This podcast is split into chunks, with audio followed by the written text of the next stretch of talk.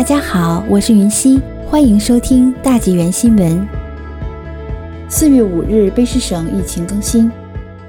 四月五日，卑诗省首席卫生官亨利医生公布本省疫情的最新情况。在过去的四日内，省内录得四千零四十宗新增确诊个案，其中包括九百一十六宗变种病例，累计个案总数增至十万四千零六十一宗，新增二十三宗死亡个案。死亡总数达到一千四百八十六人。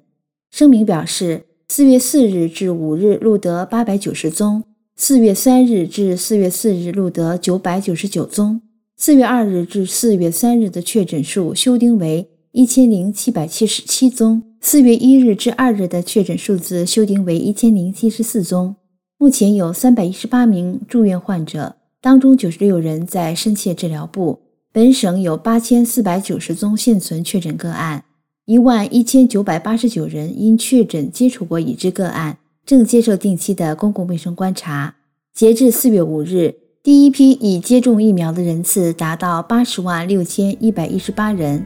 其中八万七千四百七十二人已接种第二剂疫苗。